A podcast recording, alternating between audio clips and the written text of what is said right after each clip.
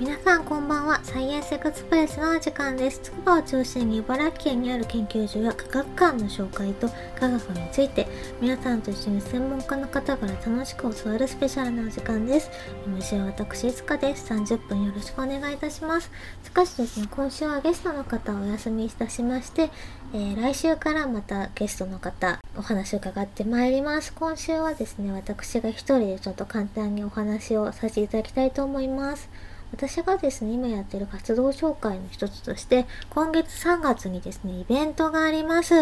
なので、そのイベントのご紹介を簡単にしていきたいなって思います。今私が何をしているかと言いますと、普段ですね、あの、毎日じゃないですけれど、あの、時々お天気の出張講座っていうのをあの、出張授業ですね。小学校だったりとかでさせていただく時があるんですね。実は気象予報士という資格を持っておりますので、お天気だったり空の楽しさ、そして防災の話もちょっとさせていただいてます。あの、楽しいだけじゃないんですよね。空を勉強すると、そういった防災だったり命を守ること、そういうのにもつながってくるので、そういったお話をしております。雨ってその怖いからねっていう自然ってその綺麗なだけじゃないですからね。もちろんですね。あの空を見上げてあの身近に感じて科学だったりそういうのを感じてですね興味を持つそこからですね防災意識って実はつながっていると思っているのでそういったお話をしたりしています。もちろんですもっとあの小学生のお友達には分かりやすいようになるべくですね、えープリントとか使ったり、簡単にその場で実験をしたりもしています。もちろんですね、あの、今やってる実験は、今までやってきた実験っていうのは、あの、気象予報士さんでは結構有名な実験だったり、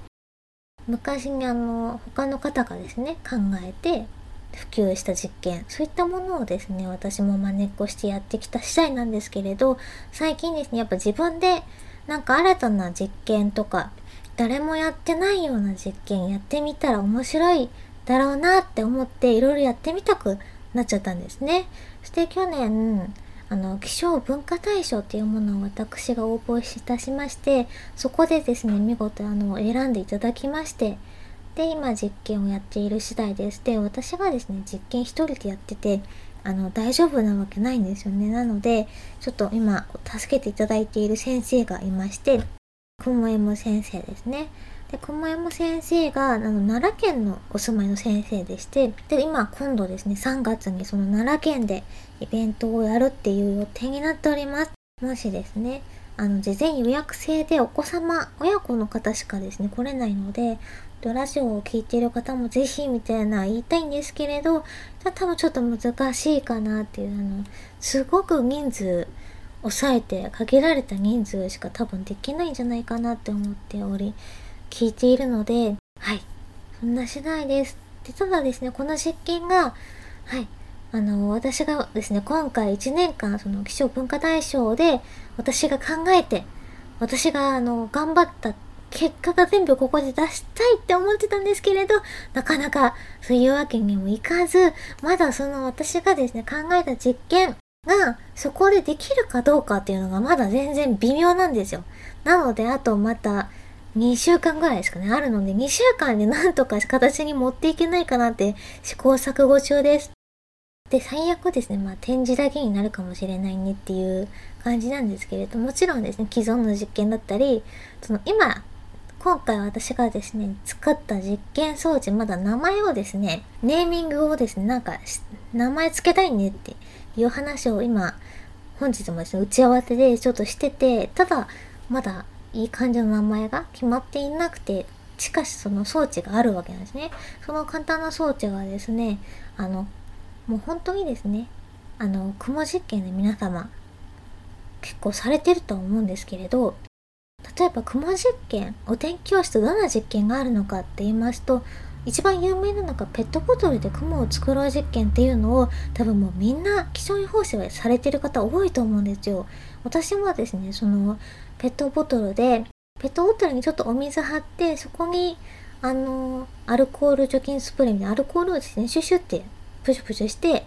でその後炭酸キーパーをですねペットボトルの口に取り付けてあのプッシュしていくと一回中の気圧が上がるんですよね。気圧をどんどん上げてってで最後にそのキャップをパカッて外した瞬間一気にその中の空気が飛び出してあの中の気体気圧が一気に下がるんですよ。下が気圧が下がった瞬間温度も一気に下がるのででそこでですね雲が可視化されるポンってそのふわふわって水蒸気がアルコールのスプレーのアルコールを核としてその凝結するっていう過程が一瞬見えるわけなんですよね。その実験がとても有名で皆さん結構されてる方多かったり非常にですねその道具も揃いやすいっていうのが大きいのかなって思ったと変化が一緒に分かりやすい。それで人気な実験だと思うんですね。で私もやってたんですけれどそれをですねちょっと参考じゃないですけれど真似して真空実験ですねいわゆる。あのもうちょっとですねそれちっちゃいじゃないですかペットボトルって。それを大きくして大きい中にちょっとリモコンカーじゃないけどヒュンってその飛行機雲が走ったらそれで飛行機雲の奇跡が見れたら結構ちょっと面白いんじゃないっていう発想をもとに今ちょっと試行錯誤してましてそこで現れたのが今使っているのがアクリルパイプですね。大きなアクリルパイプの中を、えー、真空ポンプを使って気圧を下げる。そうするとですねいろいろ遊べるんですよ。ペットボトルじゃできないことができます。あの一番の分かりやすいのが例えば風船入れると気圧を下げていくと気あの風船がどんどん膨らんでいくんですね。で最終的にもう風船が割れるぐらい割れたこともあります。何回かやってるんですけれど。あと実際に今どれくらい気圧が下がってるのって気温何度ぐらいなの？で温度はどれ温度の効果温度はどれくらい下がるの？そういうのが全部ですね。あとは水蒸気ですね。何パー湿度何パーセント。それが全部ですね。あの装置の中にあの気温気温気圧湿度計を入れることによって全部観測することができます。さらにですね、えー、あとはそうですね雲も一瞬見えたこともありますね。雲もふわふわふわって最初に気圧を下げ始めた瞬間に見えるんですよ。でその後ちょっと見えなくなっちゃうんですよね。であとは風船雲あとその他はやっぱあとマシュマロですね。マシュマロを入れてガーッと気圧を下げるとやっぱそれもどんどん膨らむんですよ。マシュマロって中にちっちゃい穴が開いてんですよね。そこから水蒸気がどんどんあふあの気体が溢れててで膨らんでいくと。ただ気圧を下げちゃうあの元に戻すとあのシンクポップ止めちゃうと一気にですねまた気圧が上がるのでそうなった時に空気中に消えてた水蒸気ってあの戻ってこないじゃないですか。どうなるかっていうとマシュマロがシュワシュワってしぼんじゃうんですよね。カッピカピになっちゃいます。一気にマシュマロが老化するんですよね。ちょっと面白いなと思います。食べてみてもいいと思います。ちょっとそういうのやってますね。で今それそこまではできたんですよ。でその後のですね、えー、飛行機雲を走らせる。その次のステップが今ですねちょっと試行錯誤中でして。でなぜ試行錯誤っていうしているかっていうと気圧は下げられました。その次に気温が下がんないんですよね。気温が下がんないので、いかに気温を下げるかっていうのをやっております。またここでですね、いろいろ具体的な案を述べるとですね、えー、またちょっとお話が長くなってしまうんですけれどもですね基本的にひたすら私今ホームセンターも毎週末ってぐらい通ってますね一度で買ってもいいんですけどあとはもう本当に試行錯誤してるのでこれは使えるかなって思ってこれいっぱい買っとこうって思ったらいや最終的にこれはこんなにいらなかったかもなっていうのもあるあればやっぱり今アクリルパイプを使ってるじゃないですか。めちゃめちゃ厚さありますよ。1センチとかある。1センチの厚さのアクリルパイプなんですけれどなぜかちょっとこの間ひびが入ってしまいました実験中に。アクリルパイプ1センチの厚さのアクリルパイプにひびというかそのファーって亀裂？なんかすごい細かいのが入っちゃって最初はアルコールがなんか結晶化したのかしらって思ってたんですけれど実はこれがあれなんですよね。ひびひびだないかと。でこれがなぜひびは入ったのか。あのアクリルパイプが普通に疲れてきちゃったのかなっていうのはあるんですけれどいっぱい使ってるんでね。もうひたすら同じのばっか使ってるんで。それにしては他の時だと他に通常時ではひびは入らないのになぜアクリルアクリルじゃないアルコールとお水アルコールとお水を入れた時に限ってひびがいっぱい入っちゃった。で気圧と気温はそこまで変化は著しくなかったんですよ。むしろ全然あんま下がってないのに。なぜ日々だけそんな入る？っていうぐらい入っててそのアルコールとお水を使わなかった時は普通にですねそんなにそこまであんまり気圧と気温もですね同じぐらいですね。うん。アルコールとお水を使わずに普通の空気でやった時にえっとゼロ気圧までいけるかって思ってやろうとしたけど結局私がチキンなのでゼロの手前ですね。70ヘクトパスカルぐらいで一回止まったことがありまして熊野先生が言うにはゼロまで全然いけますよって言われてたんですけどゼロ気圧ってなんか怖いなって思ってでも70とか2桁ヘクトパスカルでもきあのひび全然入んなかったんですよ。やっぱアクリルパイプ最強なんですよね透明だし。本当に耐久性はありますよね。ただ、またですね、私は雲をがっつり見たいのになぜ、こう、ひびが入るのか。それが分かってないとまた再現がなかなか難しいなっていう次第です。なかなかね、難しいですよね。そういう試行錯誤しております。ちょっとまた、なかなかね、こういう全部ノートとかにまとめてるので、ノートだったり、あとは YouTube もですね、細々と発信しているので、もし少しでも興味持ってもらえたら、飛行機雲制作日記で調べていただくと、私が出てきます。多分。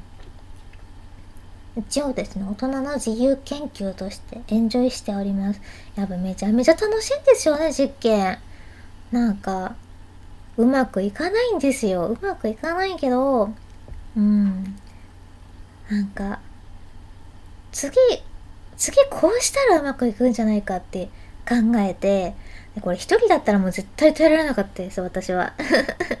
耐えられなかったけど、やっぱ先生が、頭のいい先生がですね、先生めちゃめちゃおだて上手でしてね、私がですね、これ次今失敗しましたって報告するじゃないですか。報告した後に、でも次これでやってみようと思いますっていう提案をすると、え、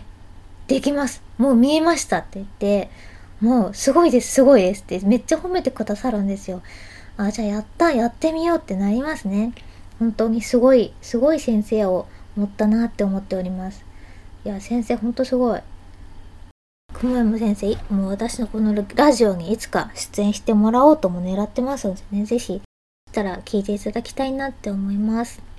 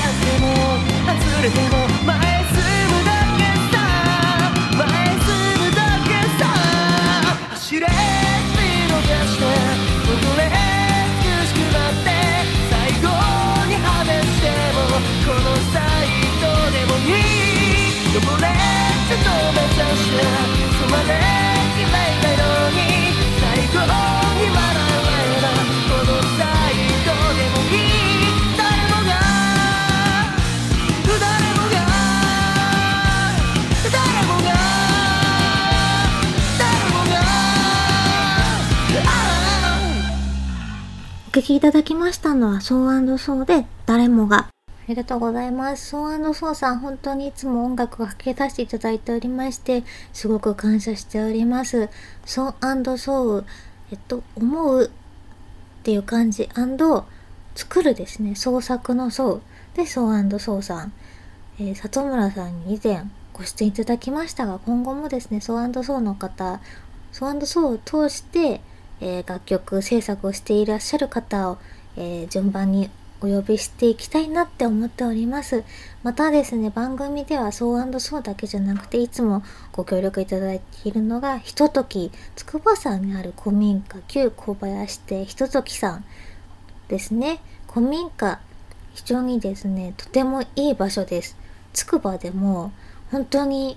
つくばのパワースポットって言っていいんじゃないでしょうか、もうね。ぜひ皆さんも遊びにいらしてください。すごく癒される空間です。見学も非常に多いんでね、収録中も結構見学者の方出入りされたり、よくお見かけします。可愛いですね。麦とホップっていう2匹のヤギがいまして、最初入ってきた時は私が先に手配りして、その後に麦とホップが登場して、えー、でもびっくりして可愛いんですけど、全然懐く素振りなくて、あ、もうこの子たちは、あの、代表のね、のぼりさんにはとても懐いてるんですけれど、私のことを見るともう、怯えていて、なんか警戒心がすごかったんですね。でも私には懐かないのかしらって思ってたら、ある日行ったらもうすっごい人懐っこい子に変わってたんですよ。キャラ変がすごかったんですよ、短期間で。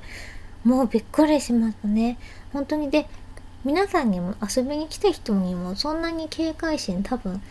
一匹はあるのかな？多分あんまりないと思うのでですね。可愛いのでぜひ見に来てあげてほしいなって思っております。ひとときさんも非常にですね本当に素敵な場所なので皆さんコワーキングスペースとしてもご利用いただきますし宿泊もご利用いただきますし例えば何でしょう撮影とかでももちろん使ったりもできますのでとっても素敵なので、ぜひ見学からそういったいろんなご利用方法、合宿とかでもなんか使えるみたいですね。あとはイベントですね。セミナーだったり、あのなんかの、今やってるのがお花のお稽古とかもされてらっしゃったりありますね。なのでいろんな使い方できるので、ぜひみんな興味ある方、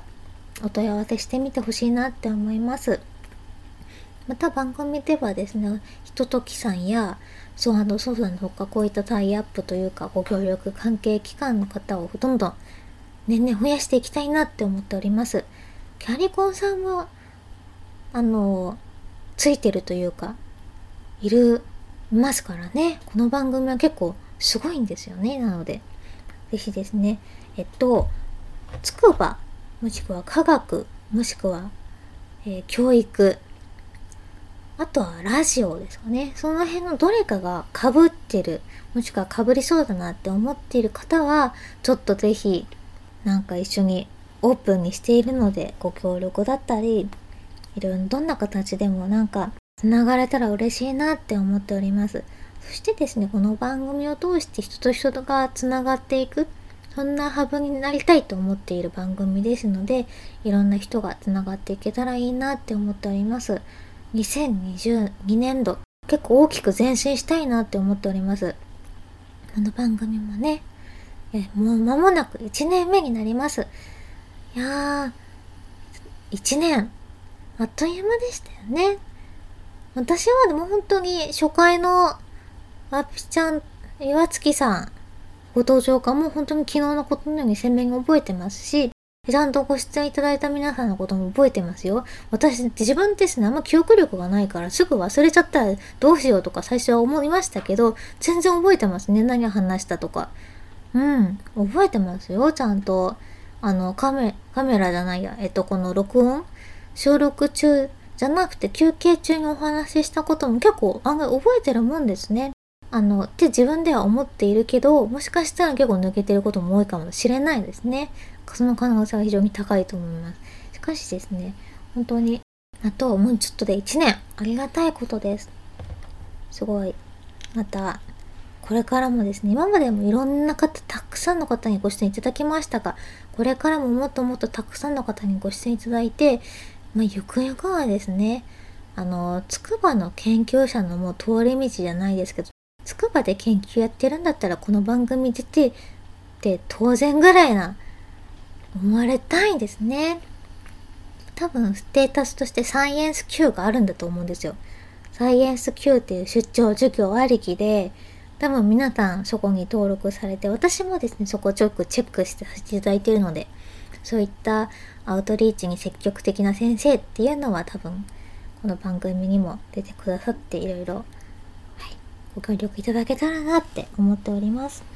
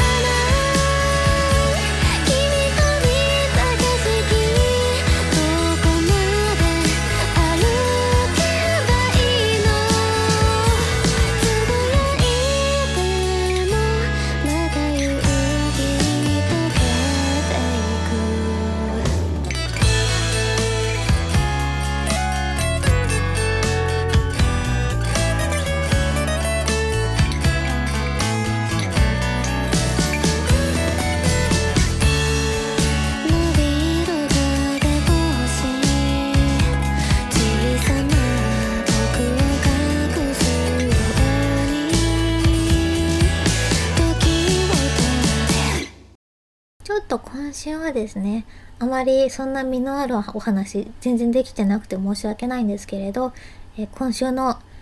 今月のサポーターはこうさんです。こうさんいつもありがとうございます。本当にですね、いや、私はこの番組一人でも応援してくださる方がいる限り続けていきますよみたいな話をですね、たまにするんですけれど、本当にガチでサポーターが一人しかいないっていうのは、なかなかですね、いやー、面白いもんですね。ぜひですね、えー、ちょっと今後は、あの、どんな形であれ、ちょっと最悪さんと関わりたいって思ってくださる方応援してくださる方がそういった意味でも増えたら嬉しいなって思います。ちょっと赤字ラジオって自虐してますけれどそろそろですねちゃんとそういったその見直していかなきゃですよね。なかなか大変ですよね。人人事じゃないですけど。いやー大変大変なんですよね。まあ今年は2022年度頑張っていかなきゃなーって思っております。頑張頑張ります。ねあとはやっぱりですねちょっとお腹も増やしていきたいなーなんてちょっと密かに思っています。うんどんどん増やしていきたいなって思いますね。